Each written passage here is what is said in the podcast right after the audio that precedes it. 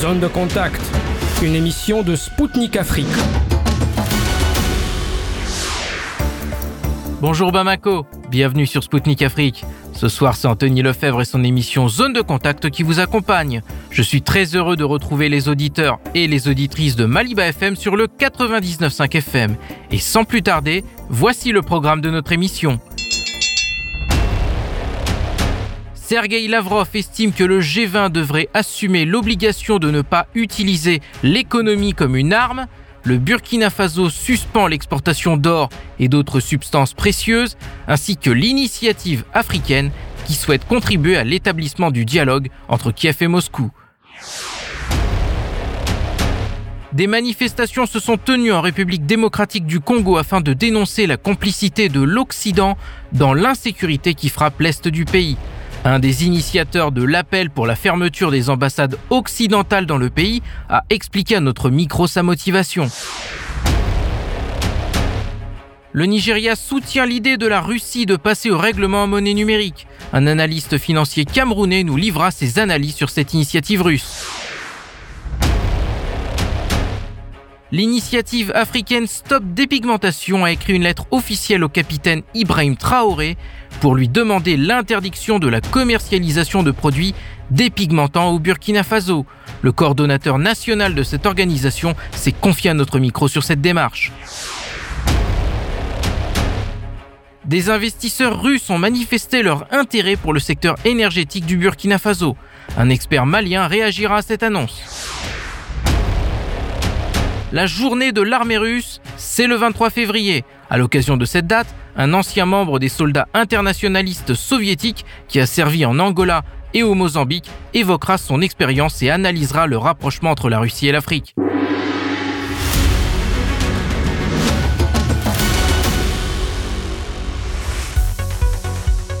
Sergei Lavrov est arrivé au Brésil pour participer à une réunion du G20. En marge de ce rassemblement, le chef de la diplomatie russe a accordé une interview au journal brésilien O Globo. Pour M. Lavrov, les États-Unis considèrent la Russie comme un adversaire et une menace, et que Moscou ne s'attendait pas à des changements futurs dans la politique anti-russe des Américains. Le ministre a ensuite estimé que les Occidentaux et Kiev ne veulent pas de règlement politique du conflit en Ukraine, ce qui ne laisse pas d'autre choix à la Russie que de poursuivre son opération spéciale. Il a pourtant rappelé sur ce dossier que la Russie était ouverte à un règlement pacifique du conflit. En ce qui concerne les relations entre la Russie et les pays membres de l'Union européenne, Sergei Lavrov a déclaré qu'il était impossible pour l'instant de parler de perspectives de rétablissement des relations entre Moscou et les pays de l'UE.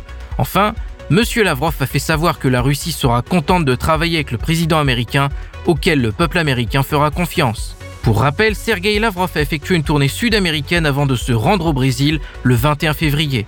La veille, il avait rencontré le président vénézuélien Nicolas Maduro. Le 19 février, il s'était rendu à Cuba pour s'entretenir avec le président Miguel Díaz-Canel et son homologue cubain Bruno Rodriguez Parilla. Le ministère burkinabé de l'énergie, des mines et des carrières a annoncé dans un communiqué suspendre l'exportation d'or et d'autres substances. Le document annonce que le pays dit se doter d'une nouvelle stratégie censée mieux organiser son secteur minier et l'assainir. Pendant cette période de suspension, dont la durée n'a pas été précisée, les acteurs du secteur minier qui ont à disposition des quantités à exporter doivent se rapprocher de la Société nationale des substances précieuses qui se chargera de les payer. Pour rappel, le Burkina Faso est l'un des plus grands producteurs d'or d'Afrique de l'Ouest. 17 mines industrielles sont présentes sur le territoire. Parmi celles-ci, 5 ont dû fermer à cause de fréquentes violences djihadistes. L'initiative africaine pour la paix souhaite pousser le président ukrainien Volodymyr Zelensky à entamer un dialogue avec la Russie.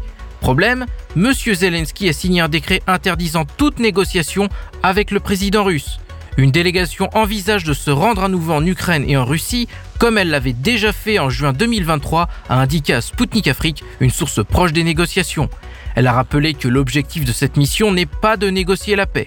Les gens qui y participent sont à la disposition des deux parties afin que le dialogue puisse s'établir dans la perspective d'une cessation des hostilités. Concernant le décret du président ukrainien qui interdit tout pour parler avec le président russe, la source a expliqué que la voie intermédiaire passait par les Africains qui pourront ensuite parler à la Russie. Elle a ajouté que des rendez-vous seront organisés à un autre niveau que celui des chefs d'État. Il s'agira des ministres des Affaires étrangères ou d'autres responsables qui seront désignés.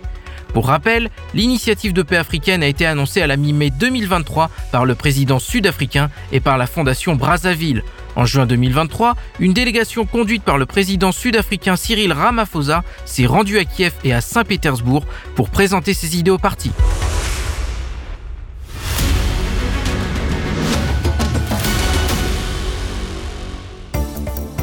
Mesdames, Messieurs, vous êtes bien à l'écoute de Radio Sputnik Afrique sur les ondes de Maliba FM 99.5 FM à Bamako. Bienvenue à celles et ceux qui viennent d'allumer leur poste de radio. Plusieurs centaines de personnes en République démocratique du Congo sont sorties dans les rues afin de protester contre le rôle joué par l'Occident dans l'insécurité qui frappe l'Est du pays. Selon Info Congo, des jeunes issus de mouvements et groupes citoyens ont exigé la fermeture des ambassades des pays qui soutiennent le Rwanda. C'est dans la capitale Kinshasa et dans la ville de Goma que la mobilisation a été la plus marquée. Dans leur viseur, il y a bien entendu les États-Unis, la France, ainsi que les pays membres de l'Union européenne. Les drapeaux de ces pays que je viens de mentionner ont été brûlés lors de cette manifestation. Enfin, les participants ont exprimé leur soutien aux jeunes Ouazalendo, comprenez par là patriotes, qui se mobilisent pour défendre l'intégrité territoriale de leur pays. Au micro de Spoutnik Afrique, Dieudonné Mouchagalous, à l'origine de l'initiative, a commenté les événements en cours dans ce pays africain. de nouvelles manifestations ont eu lieu dans la RDC avec des slogans anti-occidentaux. Pourquoi, à votre avis, les Congolais sont-ils mécontents des politiques occidentales? Oui, il y, a, beaucoup de choses, beaucoup d'éléments. Le euh, premier élément, c'est il s'agit de la guerre qu'il y a à l'est de la République démocratique du Congo pendant autant d'années et la population constate que la République démocratique du Congo est abandonnée. C'est comme si nous sommes seuls, c'est comme si la RDC est seule face à cette guerre euh, qui se vit à l'Est, qui a déjà fait plus de 6 millions de morts. Et actuellement, il y a plus de 4 millions de déplacés. Et comme vous savez, les élections n'ont pas eu lieu même de ce côté-là. Ça, c'est un élément. Le deuxième élément, il est connu du monde entier que c'est le Rwanda qui soutient les rebelles qui sont qui opèrent à l'est dans cette guerre. Et le Rwanda est soutenu par les Occidentaux.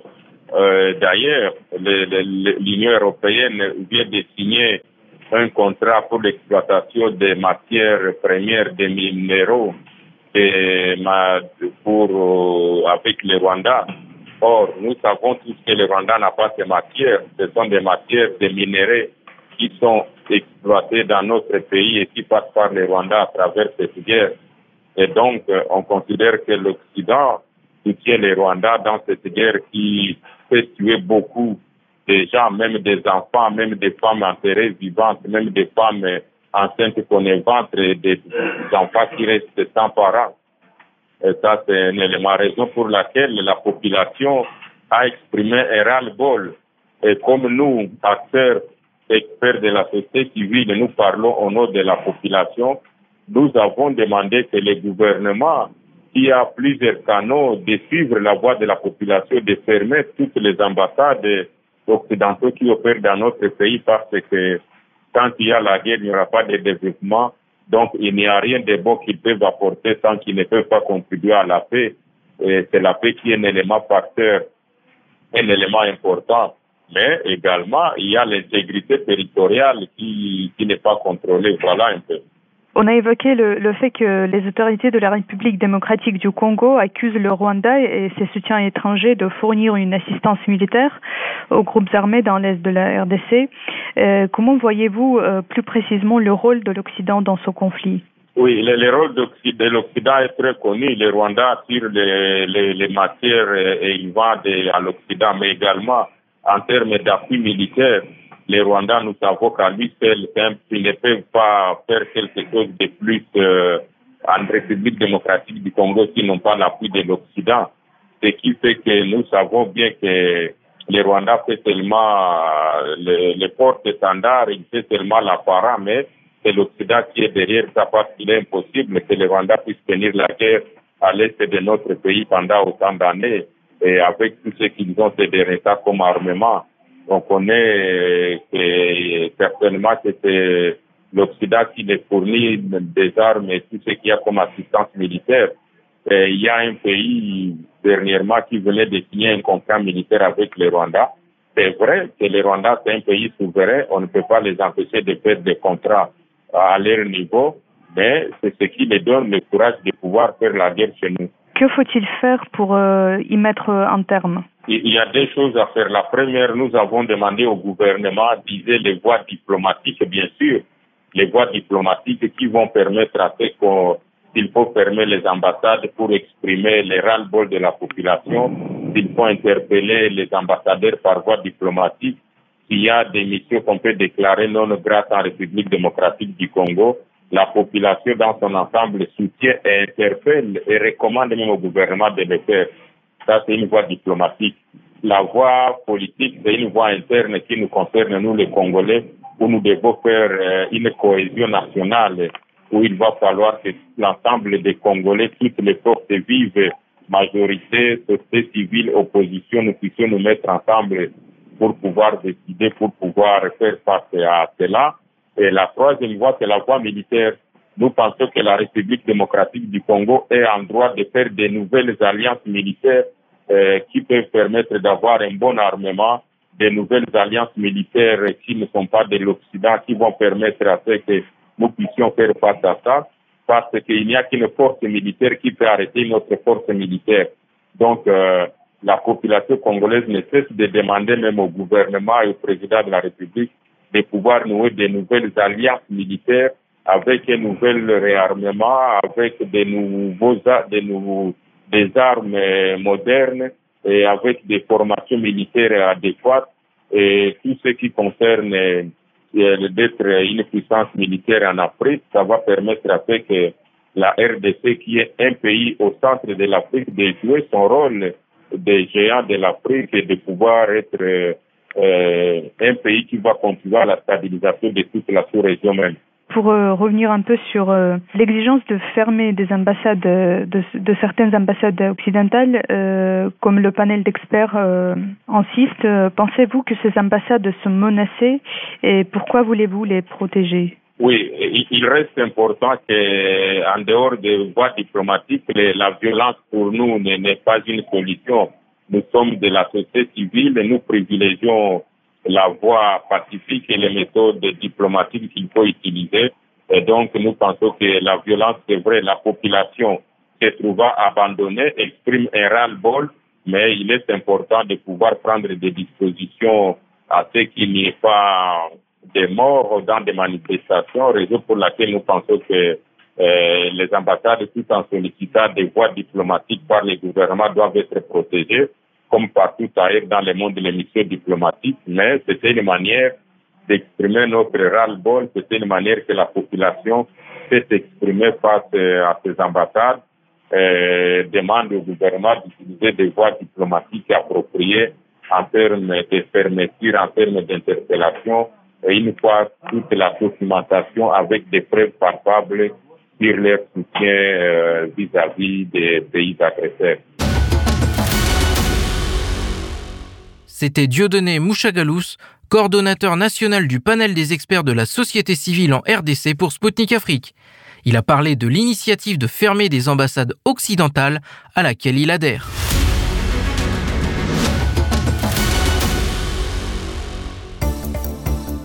Chers auditeurs et auditrices de Maliba FM, vous êtes bien à l'écoute de Radio Sputnik Afrique sur le 99.5 FM à Bamako. Ce soir, c'est Anthony Lefebvre et son émission Zone de Contact qui vous accompagne. Je salue celles et ceux qui viennent de nous rejoindre à l'instant. Le ministre nigérian des Affaires étrangères Youssouf Tougar soutient l'initiative russe de paiement en monnaie numérique. Pour le continent africain, ce mode de paiement offrirait de nouvelles opportunités. En matière de souveraineté économique, tout d'abord. Les banques centrales peuvent émettre leur propre monnaie numérique. Et dans ce domaine, Abuja fait figure de proue. En 2022, elle a lancé l'Inaira, la version numérique de la devise nationale, la Naira. Ensuite, cette initiative russe s'inscrit dans un contexte de dédollarisation. Cela permettra aux pays africains de commercer entre eux, libérer des ingérences américaines dans leurs affaires. L'extraterritorialité du dollar permet à Washington d'avoir un droit de regard sur leurs transactions effectuées avec le billet vert et in fine de sanctionner les pays qui en font un usage qui ne va pas dans son sens. Enfin, cela contribuera sans aucun doute à favoriser le commerce intra-africain qui souffre d'une balance commerciale déséquilibrée par les importations. Au micro de Spoutnik Afrique, Paul Ella, analyste financier et géostratège camerounais, nous a livré ses décryptages de cette initiative russe. Écoutons-le tout de suite. Monsieur Ella, le Nigeria a déclaré qu'il soutenait l'idée de la Russie concernant les paiements en monnaie numérique. Pourriez-vous expliquer qu'est-ce que sont les monnaies numériques et existe-t-il déjà une expérience réussie de leur utilisation dans le commerce extérieur La monnaie numérique ou électronique ou encore crypto-monnaie, mais plus communément et plus justement appelée crypto-actif, c'est une alternative à la monnaie classique, la monnaie traditionnelle, donc la monnaie banque centrale. L'avantage de cette monnaie, donc des crypto-actifs ou crypto-monnaies, c'est que c'est une monnaie euh, décentralisée qui ne dépend pas d'une banque centrale. C'est une monnaie euh, qui euh, échappe à la régulation des États et euh, des communautés et des organisations financières. C'est aussi une monnaie des intermédiaires, c'est-à-dire que c'est vraiment entre opérateurs directement qu'elles s'échangent et euh, que les transactions sont faites sans intermédiaire. Donc, c'est évidemment un avantage dans le contexte euh, global mondial actuel, surtout avec l'hégémonie euh, des États-Unis par le canal du dollar depuis au moins la fin de la Seconde Guerre mondiale où les États-Unis ont dominé sans partage le monde et plus encore après la chute du mur de Berlin et le démantèlement de l'Union des républiques socialistes soviétiques en 1991. Les États-Unis ont euh, dominé le monde et ont fait sévir leurs lois contre les intérêts des autres États et pour leurs seuls intérêts. Donc, il est de bon ton que euh, cette hégémonie euh, malsaine capitaliste américaine soit altérée, diluée, et ça ne passe que par la monnaie et notamment par la dédollarisation de l'économie mondiale qui est un enjeu majeur. Les crypto-monnaies et les crypto-actifs, donc en général, permettent donc de dédollariser les économies mondiales, ça permet de diluer l'influence excessive du dollar et donc des États-Unis sur le monde, euh, sur le monde des échanges, des échanges commerciaux mondiaux, tout simplement parce que euh, euh, ces transactions en numérique, en cryptoactifs, vont échapper au contrôle des systèmes financiers traditionnels que dominent les États-Unis. Prenons l'exemple, par exemple, du système SWIFT qui est euh, dominé par les États-Unis et qui représente depuis euh, sa création, depuis des décennies maintenant, le centre névralgique des transactions financières. Et c'est par ce canal SWIFT que les États-Unis ont souvent euh, accentué leurs menaces et même leur embargo et leurs restrictions économiques sur des pays, leurs sanctions sur des pays, notamment comme la Russie et d'autres pays. Et donc, il était indispensable de contourner ce système de, de, de dictat monétaire par les États-Unis à travers les cryptoactifs.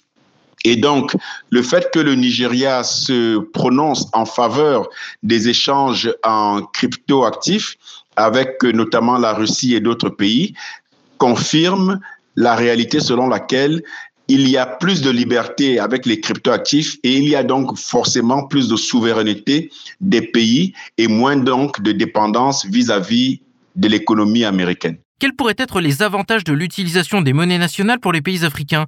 Et comment peuvent-elles stimuler le commerce extérieur? Comme vous le savez, la plupart des pays africains, surtout d'Afrique dite francophone, sont extrêmement dépendants parce que soumis à la politique occidentale et notamment française pour avoir été pour l'essentiel de ces pays euh, d'expression francophone française euh, des anciennes colonies françaises.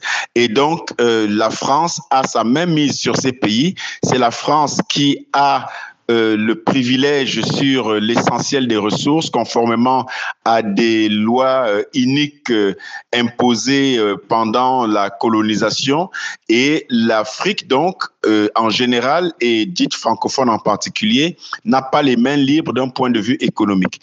Tous les échanges des pays africains en général sont contrôlés par les puissances occidentales qui s'arrogent le privilège de, de, des matières premières qui sont dont regorge l'Afrique.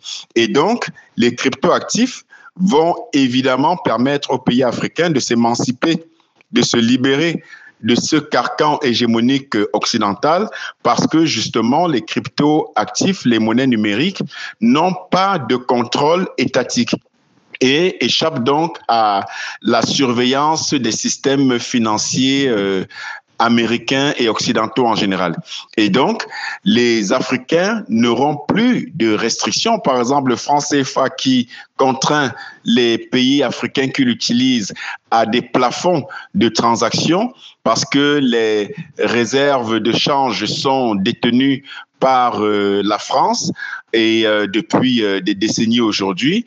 Et ces réserves de change constituent un chantage que la France impose aux pays africains qui dépendent du franc CFA pour que ces pays dépendent justement d'un point de vue économique et des échanges commerciaux, que ces pays dépendent de la France. Alors qu'avec les cryptoactifs, justement, ces pays africains ne seront plus contraints de passer par leurs banques centrales, qui en réalité sont des comptoirs euh, du ministère euh, euh, des Finances et de l'économie française et ils pourront donc contourner ce système de contrôle et ce système d'hégémonie. Donc, les cryptoactifs sont une aubaine pour les pays africains parce qu'ils leur confèrent une certaine souveraineté monétaire et donc une certaine souveraineté économique, même sans avoir quitté les monnaies euh, coloniales comme le franc CFA, les cryptoactifs constituent véritablement une alternative salutaire à nos économies africaines pour pouvoir euh, mener des transactions, réaliser des échanges commerciaux en toute liberté, en toute souveraineté et selon la vision et les projets propres au développement de nos pays. Monsieur est là, dans quelle mesure ce mode de calcul peut-il être une alternative au dollar à long terme?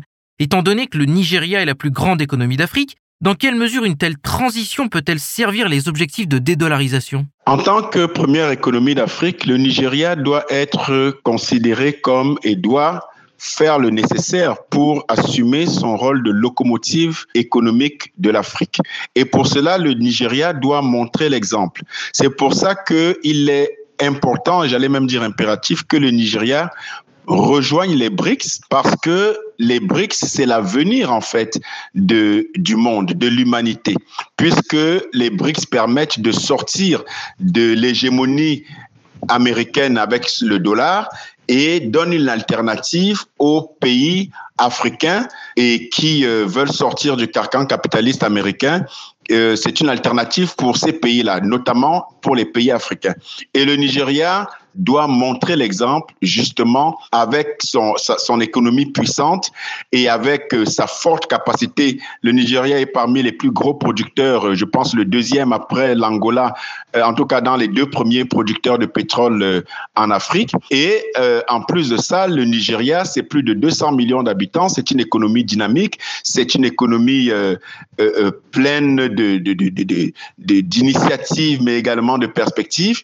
Et le Nigeria doit absolument être l'exemple, le modèle qui impose la sortie de, du carcan de l'hégémonie américaine et qui euh, s'émancipe du dollar par les cryptoactifs et en s'alliant au, euh, au bloc des BRICS qui représentent désormais le côté fort de l'économie mondiale, puisque je rappelle quand même que le PIB des BRICS est au-dessus de celui euh, du G7 et de quelques points et que la population seulement des BRICS, avec en plus euh, euh, les pays qui l'ont rejoint récemment encore et qui augmente le volume des, des, des, des BRICS, il y a l'Arabie saoudite, il y a l'Éthiopie, l'Égypte, et bientôt plusieurs autres pays. Euh, les BRICS représentent un marché important par rapport au G7, plus important encore, et une économie beaucoup plus dynamique parce que justement, euh, il n'était plus possible de rester dans ce monde unipolaire. Et avec euh, la banque des BRICS qui a été créée, les, des pays comme le Nigeria, et d'autres pays d'Afrique vont trouver leur salut économique justement en s'associant à, à cette nouvelle dynamique et en sortant du monde unipolaire qu'imposent les États-Unis qui ne permettent pas l'évolution, le développement de nos pays. Monsieur là, la Russie prône activement pour le commerce en monnaie nationale, y compris dans le cadre des BRICS. Selon le président de la Chambre russe de commerce et d'industrie, Sergei Katirin, les pays des BRICS se préparent à passer au paiement en monnaie numérique. Qu'est-ce que cela peut apporter aux pays membres? Et dans quelle mesure cela permettra-t-il de ne pas dépendre de pays tiers dans les règlements mutuels? Mais la Russie a bien compris, et qui mieux que la Russie peut bien comprendre l'importance et l'urgence, le caractère impératif de sortir du carcan euh, hégémonique monétaire euh, des États-Unis avec euh, son dollar dominant. La Russie qui est une, qui reste une grande puissance économique mondiale pour avoir des ressources euh, incommensurables du sol, du sous-sol, pour avoir une superficie euh, qui représente euh, la plus grande au monde, pour avoir euh, un, une population importante, donc un marché un potentiel économique en termes de marché très important également. La Russie ne peut que comprendre l'importance d'être souveraine d'un point de vue des échanges, d'un point de vue de la monnaie et de, de sortir donc, elle a compris qu'il est indispensable de sortir du, du, carcan du dollar. Et donc, la Russie, pour avoir été euh, la plus récente victime avec euh, le conflit euh, russo-ukrainien, la, la, plus récente victime des sanctions américaines, la Russie a bien compris que le seul moyen de sécuriser les transactions avec euh, les pays euh, partenaires, notamment avec les pays africains, c'était d'échapper au système financier et bancaire traditionnel euh, sur lequel dominent les États-Unis. Et donc, la Russie a très bien euh, compris et fait bien de privilégier désormais les échanges en monnaie numérique, tout simplement parce que c'est l'avenir pour sortir justement de ces euh, de, de, de, de, cette de ce dollar dominant là puisque la dédollarisation euh, de l'économie mondiale est actée et euh, l'économie américaine et occidentale sont en train de montrer des signes d'épuisement. Et grâce aux BRICS et donc euh, à tous les pays notamment africains qui ont compris que l'alternative au dollar était la monnaie numérique, alors il est indiqué que les pays africains qui appellent la souveraineté monétaire de tous leurs voeux sans, trouvent, prennent le chemin justement de la monnaie numérique. Et c'est très bien que la Russie soit aux avant-postes pour prôner les échanges en cryptoactifs parce que tout simplement, c'est euh, l'alternative idéale au système euh, moribond actuel qu'a mis en place le capitalisme américain.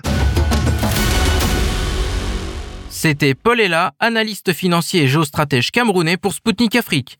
Il nous a livré ses décryptages sur l'initiative russe de favoriser les paiements en monnaie numérique avec les pays africains.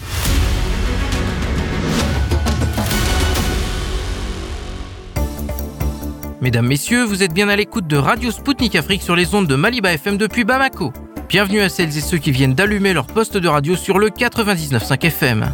L'initiative africaine Stop Dépigmentation a envoyé une lettre officielle au président de la transition burkinabé, le capitaine Ibrahim Traoré.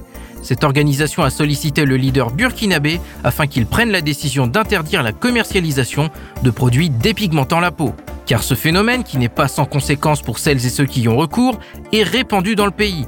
Selon le média burkinabé Burkina 24, le chiffre est même en augmentation. Si en 2005, 44,30% des femmes utilisaient des produits dépigmentants, une étude menée en 2016 et 2017 à Ouagouya a montré que 73% des femmes avaient utilisé ces produits. Au micro de Spoutnik Afrique, Isaka Ouedraogo, coordonnateur national de l'initiative africaine Stop Dépigmentation, nous a expliqué le but de la démarche de son organisation. vous avez décidé de solliciter le capitaine Ibrahim Traoré pour interdire la commercialisation de produits dépigmentants au Burkina Faso. Pouvez-vous expliquer notre démarche? Et pourquoi maintenant? Et pourquoi est-il important d'agir? Il faut dire que la lutte a commencé euh, un peu longtemps, c'est depuis 2021. Euh, que des euh, jeunes burkinabés s'y sont rencontrés sur Facebook, euh, chacun défendant, faisant la lutte contre la dépigmentation à sa manière.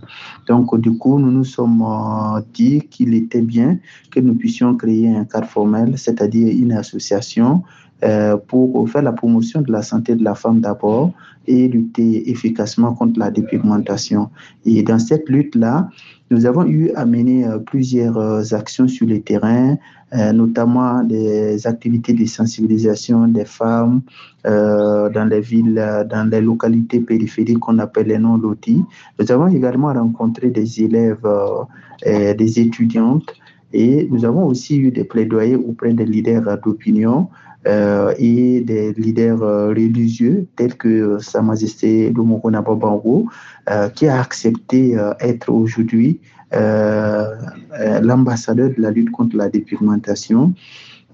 Nous avons rencontré les présidents de l'université de Ouaga 1 et l'université Thomas Sankara pour voir dans quel cadre on pouvait organiser des colloques sur la problématique de la dépigmentation au Burkina Faso et en Afrique. Et nous avons également eu euh, des plaidoyers auprès euh, de l'Assemblée législative de transition en 2022. Et nous avons aussi euh, saisi en 2023 Madame le médiateur du FASO pour lui demander de mener le plaidoyer auprès de l'Assemblée législative de transition afin qu'on puisse voter des lois dans la lutte contre la dépigmentation. Et depuis ce temps, rien n'est fait. Et c'est pourquoi nous nous sommes sentis euh, dans le devoir d'interpeller euh, le président Ibrahim Traoré, d'autant que euh, ce président s'inscrit dans une dynamique de renaissance africaine. Donc pour nous, nous pensons qu'avec un tel président, notre message pouvait être écouté, d'où donc l'initiative de lui adresser une demande demandant son implication dans la lutte. Et quels sont les dangers que cette pratique comporte? Les personnes qui y recourent en sont-elles conscientes? Il faut dire que euh, les dangers, d'abord, euh, ce sont des maladies, euh, des maladies de la peau, et les maladies respiratoires liées à, la pratique de la dépigmentation. Nous avons le cancer et nous avons aussi la mort. Et ce qu'on ne nous dit pas le plus souvent, il y a beaucoup de femmes qui meurent suite à des complications de la dépigmentation lorsque ces femmes-là sont en grossesse et elles veulent accoucher, l'accouchement, quand elle est difficile et qu'on pratique la césarienne, et après l'opération, on ne peut pas faire la suture. Donc, il y a des femmes qui meurent comme ça dans des conditions euh, atroces. C'est la première motivation d'ailleurs qui nous a amené à créer l'association parce que nous avons vu une femme euh, mourir de complications. Et là, personnellement, moi, ça m'a marqué et ça m'a amené à militer sur les réseaux sociaux. Et c'est dans ce cadre-là que j'ai rencontré d'autres amis aussi qui ont eu, ou ont vécu des expériences aussi atroces. Et ensemble, nous menons cette lutte-là. Euh, il faut dire que ces personnes, euh, toutes sont conscientes euh, mais c'est le fait de paraître. Le fait de paraître, parce qu'il semble que euh, ces femmes nous disent que les hommes préfèrent les femmes de teint clair, euh, d'où euh, les leitmotivs, ce qui les encourage à pratiquer euh, la dépigmentation dans euh, l'objectif de pouvoir rencontrer des hommes qui aimeraient bien le teint clair. Donc, il y en a aussi qui ne sont pas conscientes. Il y a une cible qui, n'est pas consciente parce que lorsque nous avons mené les sensibilisations, il y a des femmes qui ne savent pas que la dépigmentation comporte autant de conséquences et ces femmes ont décidé aujourd'hui euh, d'être des ambassadrices de la lutte contre la dépigmentation. Elles militent au sein de notre association. Elles témoignent par moments pour montrer qu'elles pratiquaient et qu'aujourd'hui, euh, cela relève donc du passé et qu'elles sont en bonne santé. Donc, euh, on retrouve les deux cas. Quels pays sont les plus particulièrement touchés? Comment pouvez-vous décrire la situation au Burkina Faso? La situation de la dépigmentation en Afrique est préoccupante et les pays où on pratique la dépigmentation, le plus souvent, c'est les pays côtiers. Au Burkina Faso, dans les années 80, on ne parlait pas assez de la dépigmentation. C'était les pays côtiers, la Côte d'Ivoire, euh, puis euh, euh, le Ghana, surtout le Ghana, Côte d'Ivoire et la Centrafrique, d'autres pays. Et voilà, donc ce sont ces pays-là. Mais aujourd'hui, la situation au Burkina Faso, elle est préoccupante parce qu'aujourd'hui, euh, les recherches indiquent que plus de 50% euh, des femmes au Burkina Faso euh, pratiquent la dépigmentation et dans les 50%, le plus souvent avec les 36%, se retrouvent dans des situations compliquées. Voilà de façon générale la, situation du pain au Burkina Faso. Et pourquoi les pratiques de dépigmentation se sont tellement répandues? Est-ce que leur apparition est liée à l'époque de la colonisation? Oui, il faut dire que euh, d'abord l'explication de la dépigmentation relève donc de la conquête coloniale. Vous savez, depuis l'histoire, on a toujours euh, montré à l'Africain que le noir relève de ce qui est négatif et le blanc c'est, comme on appelle, on va dire, euh, ce qui est positif. Euh, et donc, du coup, euh, les, les Africains qui vivaient en, Amérique ont commencé à, à, changer les pigments pour paraître clairs, pour ne pas être stigmatisés. Donc, la dépigmentation commence là-bas. Et par la suite, comme on a dit, l'esprit de l'infériorité entre le blanc et le noir va amener certaines femmes à se dépigmenter pour aussi se montrer supérieures aux autres femmes qui ont gardé le teint naturel. Mais malheureusement, cette dépigmentation ne se passe pas très bien parce qu'on va se retrouver avec un teint multicolore. On n'est ni noir, on n'est ni clair. Donc, euh, on a un teint un peu mélangé euh, et avec, euh, en Afrique, on a des, des clichés qu'on les appelle la taxi euh, taxi euh, ou fanta, c'est des clichés pour désigner ces femmes euh, dépigmentées. Et sur le plan social aussi, des gens se moquent de ces personnes dépigmentées. Donc, il y a une conséquence sur le plan social également. Sur le plan économique, quelles compagnies sont bénéficiaires de la commercialisation de ces produits pour la dépigmentation? Donc, il faut dire que sur le plan économique, ce sont les sociétés de fabrication des produits dépigmentants qui en profitent. Parce qu'en fait, euh, selon une étude menée par un docteur au Burkina Faso, euh, docteur euh, Sonda, il a indiqué que environ 1750 francs sont dépensés par chaque femme dans le mois pour maintenir. Et ça, c'est la population qui se retrouve dans les villages. Par contre, euh, les populations qui pratiquent, les femmes qui pratiquent la dépigmentation dans les milieux euh, aisés vont dépenser environ plus de 50 000 francs le mois. Donc, quand on fait le calcul, euh, c'est beaucoup d'argent qui y est mis dans la pratique de la dépigmentation. Et la conséquence aussi économique, c'est qu'après, ces personnes vont consulter des dermatologues, ces personnes vont payer chèrement des produits. Et comme vous le savez, le traitement contre la dépigmentation, c'est sur une longue durée, nous expliquent les dermatologues. Donc, euh, économiquement, euh, la pratique de la dépigmentation a des conséquences très néfaste. Et croyez-vous que l'interdiction totale de ces pratiques est possible au niveau de l'État? Et est-ce que cela conduira à leur arrêt complet? Nous sommes conscients que euh, l'interdiction totale de la dépigmentation euh, n'est pas envisageable. Mais euh, si au niveau du Burkina Faso, on arrive d'abord à interdire l'importation et la commercialisation, cela va drastiquement diminuer, la pratique de la dépigmentation. Quand on ne peut pas avoir les produits, cela va d'abord diminuer la pratique de la dépigmentation. Et euh, de plus en plus, si on n'a pas les produits, on peut penser qu'à sur une longue période, on peut lutter efficacement contre la dépigmentation.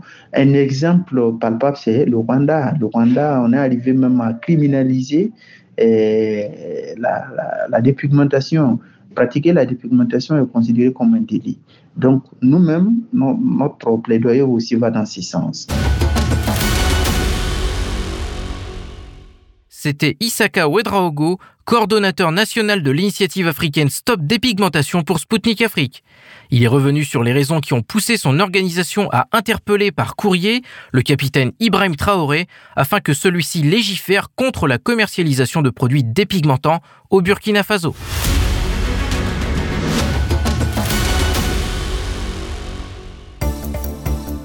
Chers auditeurs et auditrices de Maliba FM, je vous confirme que vous écoutez Radio Sputnik Africa Bamako sur le 99.5 FM. Ici l'émission Zone de Contact présentée par Anthony Lefebvre. Je salue celles et ceux qui nous ont rejoints à l'instant. des investisseurs russes ont manifesté leur intérêt pour le secteur énergétique du Burkina Faso.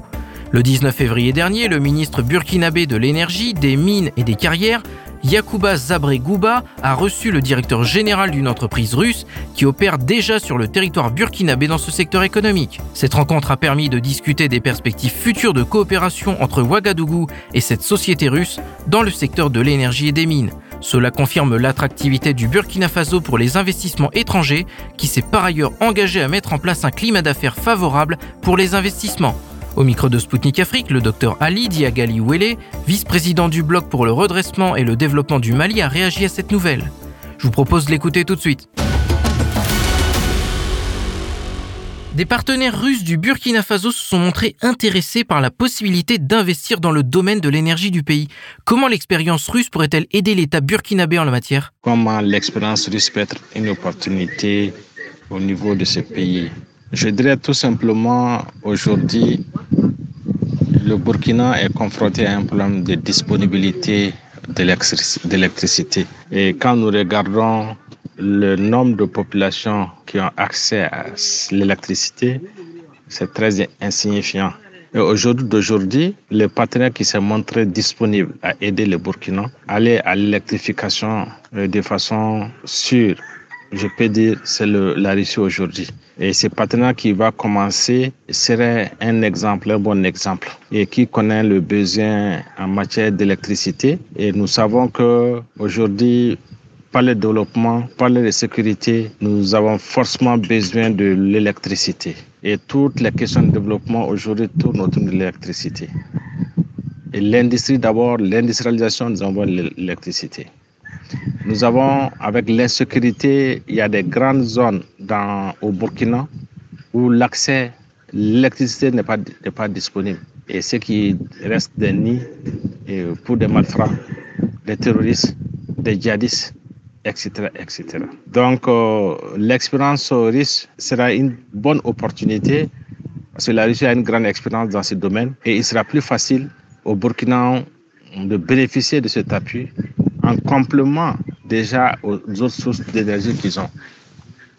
Et ce qui va permettre au, au pays, au Burkina, de pouvoir aller à l'accélération de la distribution de l'électricité au pays. Et ce qui va aider énormément aux activités économiques, précisément à l'industrialisation, au développement des questions agricoles, l'élevage et au renforcement de la sécurité. Et ce qui va être vraiment un coup de puissance énorme pour booster l'économie du Burkina. Donc pour moi, ce partenariat sera vraiment un partenariat gagnant-gagnant parce que ça va demander au Burkina de s'intéresser à ces questions nucléaires, qui est une nouvelle source d'énergie dans nos différents pays. Et comme vous le savez, en Afrique, l'énergie nucléaire n'est pas utilisée pratiquement. C'est dans certains pays comme l'Afrique du Sud, à ma connaissance, qui utilisent cette énergie. Et certains pensent qu'elle est plus dangereuse et que l'énergie électrique ou solaire. Et certains même vont penser qu'il faut plus l'énergie solaire et pour qu'on puisse aller de l'avant. Il est prévu que cette coopération implique le transfert de technologies et aussi le financement pour la construction des infrastructures nécessaires au développement du Burkina Faso. De quelles infrastructures le pays a-t-il besoin? Mais en regardant, effectivement, aujourd'hui, quand on fait une comparaison, euh, beaucoup feront le choix pour l'électricité, l'énergie électrique et l'énergie solaire par rapport au nucléaire. Mais aujourd'hui, nous avons tellement un besoin urgent en matière d'électricité. Et comme on le dit souvent dans la vie, il a pas le, les risques zéro n'existent pas. Et il est important que nous essayons d'accepter d'aller dans cette collaboration et d'aller vite. Et ces questions pourraient être maîtrisées les années à venir. Et nous savons que l'énergie nucléaire est utilisée pratiquement dans beaucoup de pays aujourd'hui en Europe et qui, est, qui a été la base et qui est la base même de leur qui a renforcé leur développement, leur autonomie par rapport à ces sources d'énergie. Et pourquoi pas nous et ce que nous vivons aujourd'hui, comme le Burkina, les sources d'énergie se trouvent dans certains pays de la CDAO, comme la Côte d'Ivoire, le Ghana, euh, le Nigeria par exemple. Et on s'est vite rendu compte que ces différents pays, souvent, et pour des raisons inavouées, et agissent contre, comme une arme de guerre contre ces différents pays de l'AES par rapport à l'électricité. Le Mali est dans la même situation, le Niger est dans la même situation. Et si on a notre énergie nucléaire au Burkina, au Mali et le Niger, et je pense que cette situation ne sera, ne sera plus que du, du passé. Et c'est pourquoi moi, personnellement, j'insiste et j'insisterai qu'on doit encourager d'abord cette énergie nucléaire qui va nous aider à être plus autonomes les années à venir et sortir déjà du joug de la mémise de certaines puissances pour mettre nos pays dans certaines difficultés. Et comment cette coopération permettrait à Ouagadougou de renforcer son autonomie et sa sécurité énergétique? Et la Russie est la bienvenue dans ce cadre parce que déjà la Russie a une bonne image. Elle est une force libératrice. Elle est un pays de paix.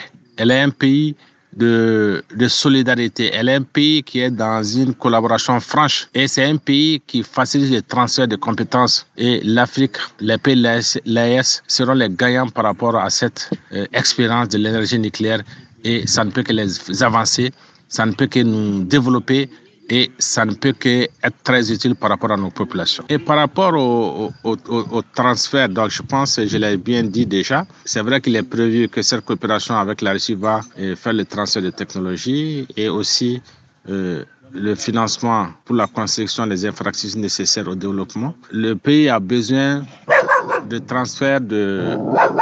Et le Burkina aura besoin de l'électricité partout. Il y a les domaines industriels qu'on a besoin. Voilà, parce que les industries ont besoin de sources d'énergie pour pouvoir fonctionner. Et avec ces sources d'énergie, il y a des grandes firmes qui, seront, qui vont s'investir ou bien qui vont être créées au pays et ce qui va augmenter la production et les biens et services. Et ensuite, sur le plan agriculture, avec ces sources d'énergie, le pays aura plus de facilité, d'opportunités de pouvoir évoluer et pour que les différentes firmes puissent travailler dans le domaine alimentaire et c'est ce que nous avons besoin. Et c'est valable sur le plan sécuritaire parce que avec l'énergie, l'énergie qui va être fournie dans les différents pays, il y aura assez de production. L'énergie qui sera utilisée pour l'éclairage sera disponible et les appareils qui seront utilisés par rapport, euh, qui sont liés à l'énergie vont être mieux utilisés et ce qui va renforcer même la sécurité, la mobilité dans ces différentes zones. Et du coup, les différents pays, précisément le Burkina, aura plus de facilité de renforcer sa sécurité et d'avoir une certaine autonomie vis-à-vis de l'extérieur. Et c'est une bonne chose par rapport à ces différentes opportunités. Et je ne cesserai de le dire, cette coopération permettra au Burkina de renforcer son autonomie et, son, et sa sécurité énergétique. Et vous savez déjà avec l'électricité que le Burkina utilise, et souvent ces sources viennent de, de certains pays comme la Côte d'Ivoire et le, le Ghana. Et nous avons bien vu ces dernières années ce qui se passe avec les différentes autorités des trois pays de, de l'AES. Il y a des chantages, l'électricité est utilisée comme une arme et pour déstabiliser ces différents pays. Et avec l'énergie nucléaire qui sera installée au Burkina, l'autonomie deviendra forcément, elle reviendra au Burkinabé et ça va diminuer l'influence extérieure. Et le Burkina va retrouver sa souveraineté, l'AS va retrouver sa souveraineté et l'AS aura un élan sûr et fiable pour son développement. Et pour cette sécurité énergétique, c'est ça, c'est ça le plus important parce qu'on est en insécurité. Aujourd'hui, le Mali vit la même situation. Il y a un plan de délestage permanent et, on sait que c'est lié à ces pressions extérieures, c'est lié à ces sévrages de pays voisins. Le Niger en est vécu et il faudra qu'on tire les leçons pour aller rapidement à l'énergie nucléaire qui est une alternative aujourd'hui plus fiable, plus sûre et les autres énergies seront des compléments et qui doivent être utilisés et développés. Du 20 au 22 février, un atelier de concertation des sociétés d'électricité des pays de l'Alliance des États du Sahel se tient à Ouagadougou afin de réfléchir sur la stratégie commune à adopter en matière de sécurisation des approvisionnements énergétiques. Comment la mutualisation des forces entre pays de l'AES peut contribuer à renforcer leur souveraineté énergétique? Par rapport aux trois pays, déjà l'atelier qui se tient dans le cadre de la concertation avec les grandes sociétés qui fournissent l'énergie dans nos différents pays, le Mali, le Niger et le Burkina. Et c'est une bonne occasion, c'est une bonne opportunité pour mutualiser les forces et partager les différentes expériences.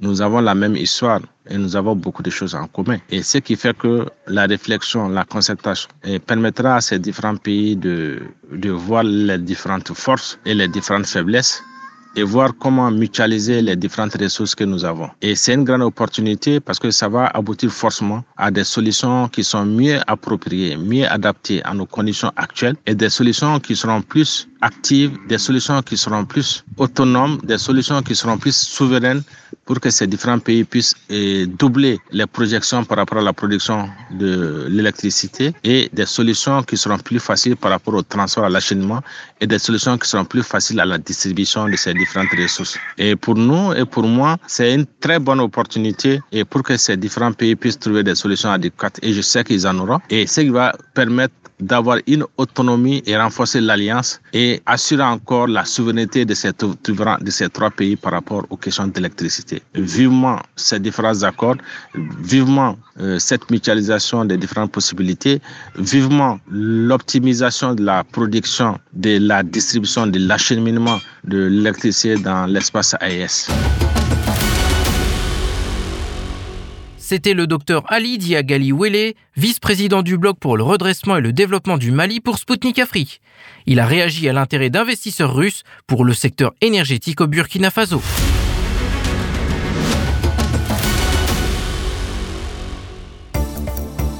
Mesdames, Messieurs, vous êtes bien à l'écoute de Radio Sputnik Afrique sur les ondes de Maliba FM 99.5 FM à Bamako. Bienvenue à celles et ceux qui viennent de nous rejoindre. Le 23 février, la Russie célèbre la journée du défenseur de la patrie. Appelée également fête de l'armée, elle marque la création de l'armée rouge le 23 février 1918. Ceux qui ont servi ou sont actuellement en service dans l'armée sont célébrés. Et à l'occasion de cette date, intéressons-nous à ceux qui ont servi au-delà des frontières russes et soviétiques. C'est le cas d'Oleg Shulga, lieutenant-colonel dans la réserve. Il a participé à la coopération technique et militaire de l'URSS avec l'Angola et le Mozambique. Je vous propose d'écouter tout de suite ses souvenirs et son avis sur le rapprochement opéré entre la Russie et le continent africain. Bonjour Oleg, merci d'avoir accepté notre invitation. Dans quel pays avez-vous effectué votre service militaire et quelles étaient vos principales tâches? Je suis interprète militaire de formation. C'est un métier qui nécessite d'être au cœur des événements. J'ai servi en Angola de 1978 à 1980, de 85 à 87 au Mozambique. J'ai travaillé avec différents contingents, des dirigeants du pays en Angola et des officiers de la marine au Mozambique, c'est-à-dire à la fois au plus haut niveau et directement dans le feu de l'action. L'éventail des tâches était donc assez large, mais la tâche principale consistait à s'interposer entre les soviétiques et la partie étrangère, qu'elle soit angolaise ou mozambicaine, et à assurer qu'ils se comprennent et interagissent clairement. Racontez-nous vos premières impressions lorsque vous êtes arrivé en Afrique. Qu'est-ce qui vous a surpris? Quelle est la chose la plus mémorable dont vous vous souvenez? La plus grande impression a bien sûr été celle de mon arrivée en Angola, car je suis arrivé à l'âge de 19 ans. Avant cela, moi, un garçon soviétique ordinaire, je n'avais jamais voyagé à l'étranger et je n'avais jamais rien vu. Moi et un groupe de mes compagnons du même âge étions sur le continent africain pour la première fois. La première chose qui nous a stupéfaits, avant même de descendre de l'avion, lorsque nous avons regardé pour la première fois par le hublot, c'est le contraste fou des couleurs vives. Le vert vif, la terre rouge et l'océan bleu. Et puis, bien sûr, tout cela nous a accompagnés tout au long de notre séjour dans le pays et en a fait diviser notre vie entre l'avant et l'après. C'est le contraste frappant avec notre réalité, l'été éternel là-bas, qui est peut-être le plus mémorable. Si ce n'est le fait que nous avons dû nous plonger dans le quotidien militaire, qui était souvent associé à l'accomplissement des tâches, loin d'être simple. C'était aussi très différent de la vie que nous avions à la maison. Quels sont les principaux défis auxquels les armées africaines ont été confrontées et le sont probablement encore? Il y a deux problèmes. L'un est politique et l'autre est technique. Et le problème technique découle du problème politique. Ainsi, dans de nombreux pays, les armées sont gravement sous-financées. Certains politiciens pensent que l'armée est quelque chose d'abstrait. D'ailleurs, nous avions aussi une telle idéologie à une époque. Qu'est-ce que l'armée du point de vue de ces politiciens Elle crée aucune valeur ajoutée. Elle ne fait que consommer, que dépenser de l'argent. C'est pourquoi les politiciens veulent toujours réduire l'armée et diminuer son budget, surtout si personne ne menace le pays en ce moment. Et ils essaient de réduire l'armée à un niveau minimum. Maintenant, les points de vue changent et l'armée trouve ses arguments. L'armée dit, nous sommes aussi un producteur. Nous produisons la paix et la sécurité pour le pays. Nous créons un environnement pacifique. Mais dans de nombreux pays africains, le sous-financement reste un problème majeur. Et de ce problème de sous-financement découle le problème du terrorisme. Car l'armée qui n'a pas d'argent, pas d'équipement, pas d'armes, n'est pas en mesure de remplir ses missions. Et c'est pourquoi elle est vaincue par des séparatistes et les terroristes qui sont organisés et financés. Le deuxième problème est technique et lié au premier. Les forces politiques qui, sans enthousiasme, allouent des fonds aux forces armées acceptent volontiers toutes sortes de cadeaux, c'est-à-dire qu'elles vont dans la direction où elles reçoivent des armements moins chers. Quel en est le résultat? Au fait que dans les forces armées d'un seul et même État, on trouve des équipements provenant d'États qui sont même des blocs complètement opposés. Et donc, par exemple, il y a beaucoup d'équipements soviétiques dans les pays d'Afrique australe. Et maintenant, ils ont acheté beaucoup de matériel de l'OTAN qui ne correspond pas au nôtre. Cela concerne surtout les installations de communication. En conséquence, il s'avère que les forces armées ne sont pas un organisme unique et complet. Elles deviennent une salade de pièces différentes. Et le commandement essaie d'adapter le tout aux problèmes actuels, aux tâches actuelles de défense du pays. Ces problèmes sont, à mon avis, globaux. Y a-t-il eu des moments dangereux pendant votre période de service? Dites-nous en plus.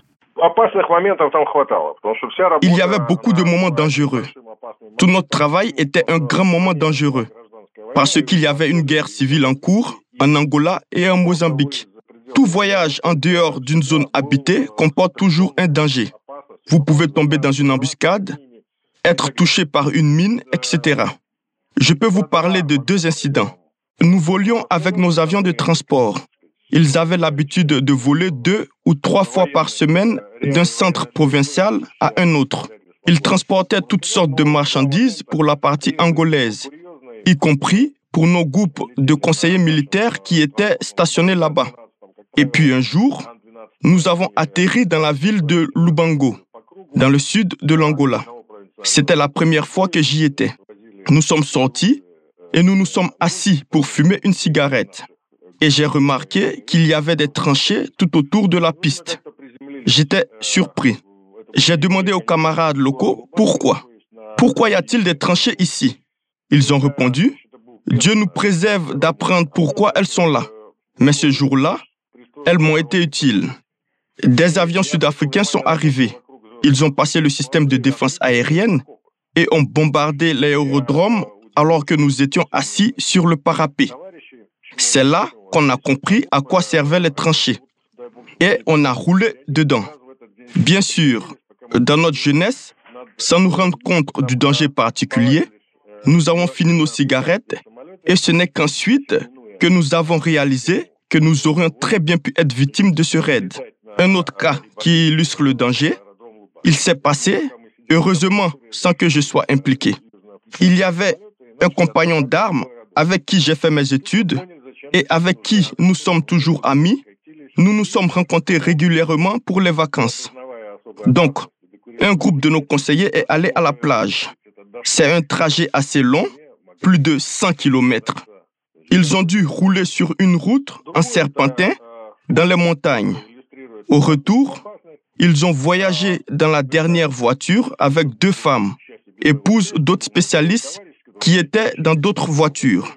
Et là, un groupe de sabotage et de reconnaissance sud-africain a débarqué et a fait exploser la route devant la voiture et derrière la voiture.